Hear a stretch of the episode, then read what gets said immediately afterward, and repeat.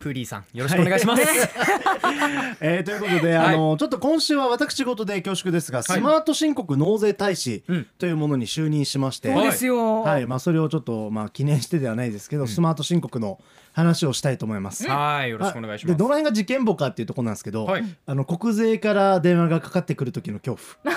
なんかとしたんじゃないか。覚えはないんですけどもう僕一番最初沖縄県警から来た時もやっぱねえっていう。怖いなでも。心当たりなくてもなんかえってめちゃくちゃ怖くて。怖いですね、うん。まあまああの今はねあの大丈夫なんですけど、それであの、まあ、結局どういうことかというとあの確定申告っていうのが毎年まあります、ええ。2月中旬から3そうですね月中旬。はい、はい。でこれは偶然だと思うんですけど僕誕生日2月16なんですけど、はい。例年僕の誕生日から始まるんですよ。そうですよね。大体その時期ぐらいから、ね。その時期。おおもうなんかもうそれも狙ってくれたのかなって。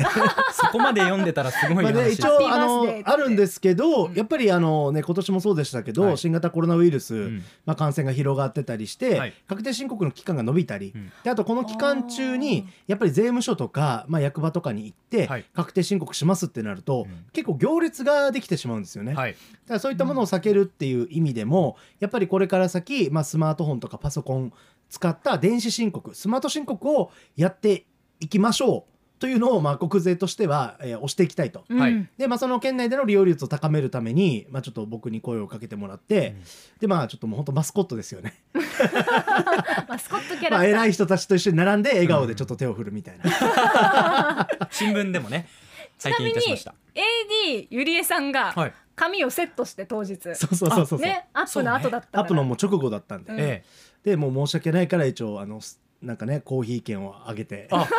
ありがとうございましたっつって。え。そんなやり取りがあったんですか？なのでで。一応今検索すると多分ニュースの映像が出てくると思うんですけど、ええそれはもう入江さんがちょっとヘアメイクをしてくれた。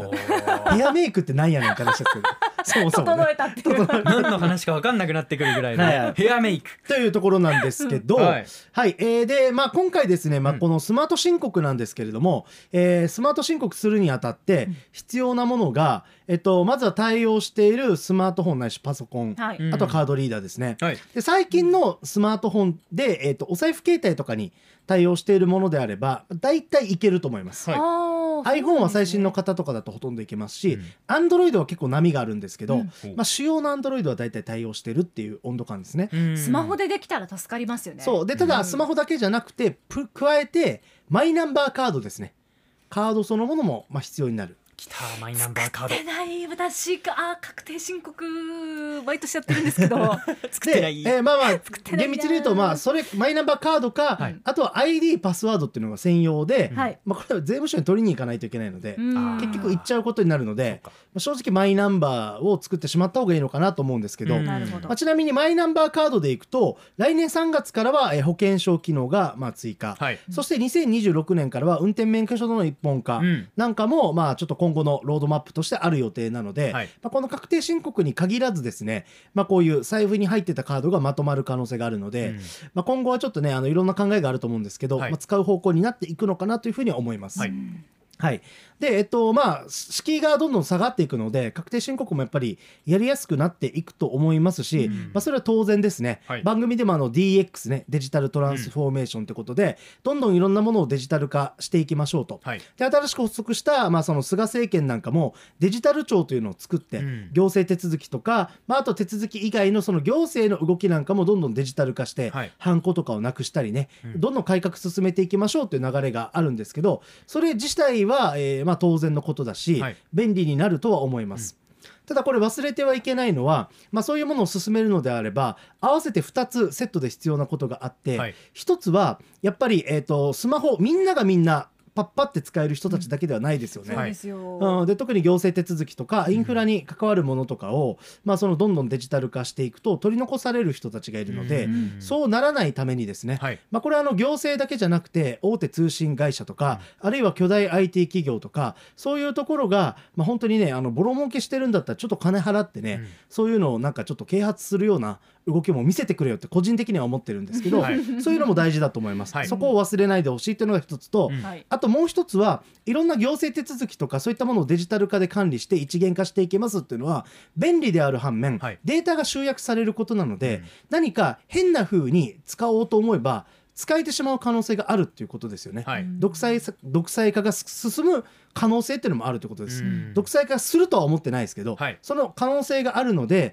まあ、行政とか、まあ、政府とか、まあ、その政治家とかもそうですけどやっぱりこういったプロセスなんかを透明化してですねより信頼できるようにしていかないと、うん。せっかく仕組みを作ったとしてもみんなが乗ってこないんですよ。はい。だからこの辺は合わせて考えないといけないところじゃないかなとは思ってます。うん。はい。あとはい。前よく私確定申告やりに行くときに e-tax どうですかって勧められてたんですけど、はい。E-tax と今回のものっていうのはスマート申告はまた別になってくるまああの同んですかね。じ延長線上でうん。ちょっと名前を変えてポッキャッチにしましたみたいな。ああなるほど。E-tax 時代は、まあ確かあの Windows 縛りでインターネットエクスプローラーであのカードリーダーが必要とか、うん。結構条件がだからもう Mac ユーザーはもう無理みたいうなできなかったんですよね。でも今はもうそのさっき言ったようにスマート申告っていう形でスマホでもできるので、うん。うんあのすごい間口は広がったんじゃないかなと思います。ああ便利になるんだ。はい、なるほどね。ですいません。あのすっかり忘れてたんですけど、ええ何ですか？アンケート募集しててそうそうそう。そう。あのいろいろあのベストバイとかでね 喋ってたら時間がどんどんなくなってはい。来たんですけど、ははい。い、えっ、と皆様にねあのこのスマート申告をしたことあるかっていうところで、はい。アンケートはいえっ、と募集しておりました。はい。はい、で、えっと、この確定申告を、えースマート申告したことありますかに対して、あると答えた方が17.7%、うん。で、ないと答えた方が41.8%、で、あとは、えーやってみたいけど難しそうという方が17.7%、私それでした。はい、で、えーあとは確定申告をそもそもしてないという方が22.8%、うん。必要ないという方が22.8ですね。うん。だから結局、えーないだったり、やってみたいけど難しそうっていう方を合計すると60%ぐらいになるので、まああのうん。まあ、僕個人としてはこのやってみたいけど難しそうっていう人たちを、まあ、いかに取り込んでいけるかっていうところを、まあ、国税の人たちと一緒にうん。考えてやっていければなと思ってます。うん。最終的に79票。はい、80票近く集まりましたけれどもやっぱないとか確定申告の必要がないという人が多いんですね。まあ、会社員とかの方でもね、うん。まああのでもあのね10万円以上医え。え療費使いましたとか、うん。まあ、住宅ローン組みましたとかあと副業してますとかね、不動産の収入があったりそうそうそう。とかですよね。そういう人たちはあの確定申告の必要が出てきますし逆に言うとこの電子申告、えースマート申告しやすくなったことで例えば副業とかももう少しフットワーク軽くできるようになるのかなとも思いますよね。うん。これからの時代ね。はい。働き方がちょっと変わっていくな流れでも、はい。えーまあ、こういうのはどんどんやった方がいいんじゃないかなと思います。それからですねツイッター上、えー意見というかね質問というかメッセージも届いておりますね。メローイエローさん。カナダワーホリ時代。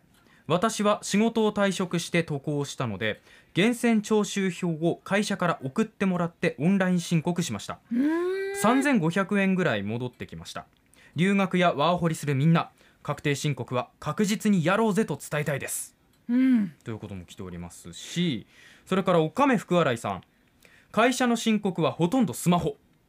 いつの間にか給料明細とかもスマホで見るような感じになっていた。今年からタイムカードもなくなったし僕の会社は電子化が進んでる。いやこれはいいですね、来てますね、うん。えー素晴らしいと思います。タイムカードなくなるっていうのはもうだからスマホでピッてかざしてでできるのかな？ピッてかざすってことですかね。はあそっかそそれか何かビーコンかなんか使ってもうスマホがここにあると、まあ、会社にいるっていうことの記録として残るとかね。ビーコンっていうのはどういう？なんかその Bluetooth とかのそういうそういうことか。信号とかを使って。はあ。そうそうそう。だからあのかざす必要すらないっていう仕組みとかももしかしたらあるかもしれないので、そっかそっか。うん。本当に各所でね DX デジタルトランスフォーメーション進んでるなっていうところを感じますけれども、乗っといた方がいいかなじゃあ私。マイナンバーですよねまずね。そうそう、うん。ここにこう一元化されるような未来が見えてるから。そうですよね。うん。いや私ちょうど昨日青色申告会に今年どうするあの次のね申告のための相談とかっていうのはいはいやってて、もう今の段階でも結構人いたんですよ。ええ。相談に来てるっていう。だからこれがね一気に申告のシーズンになるとどっと人が来るとなると行くのはちょっと二の足踏むかなっていうのはうん。感じてますね。そうですね、ん。僕も恥ずかしいんですけど、うんうん。まだスマート申告してなくて、このキャラでこういう立場でありながらちょっと税務署の人にもね「あの島岡さんまだらしいですけど」みたいな。あ調べてんだ。やっぱやんわり言われるし調べてるし。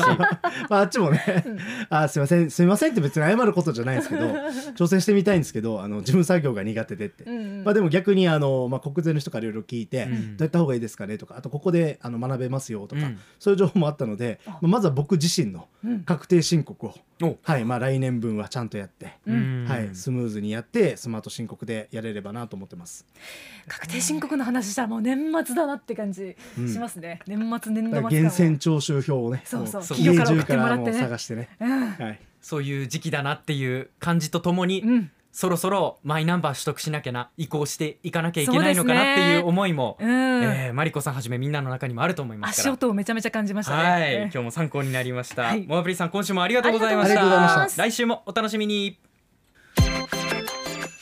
アップのポッドキャストを最後までお聞きいただきありがとうございました。生放送は平日朝7時から FM921 AM738 RBC ハイラジオ。県外からはラジコで。すお楽しみください。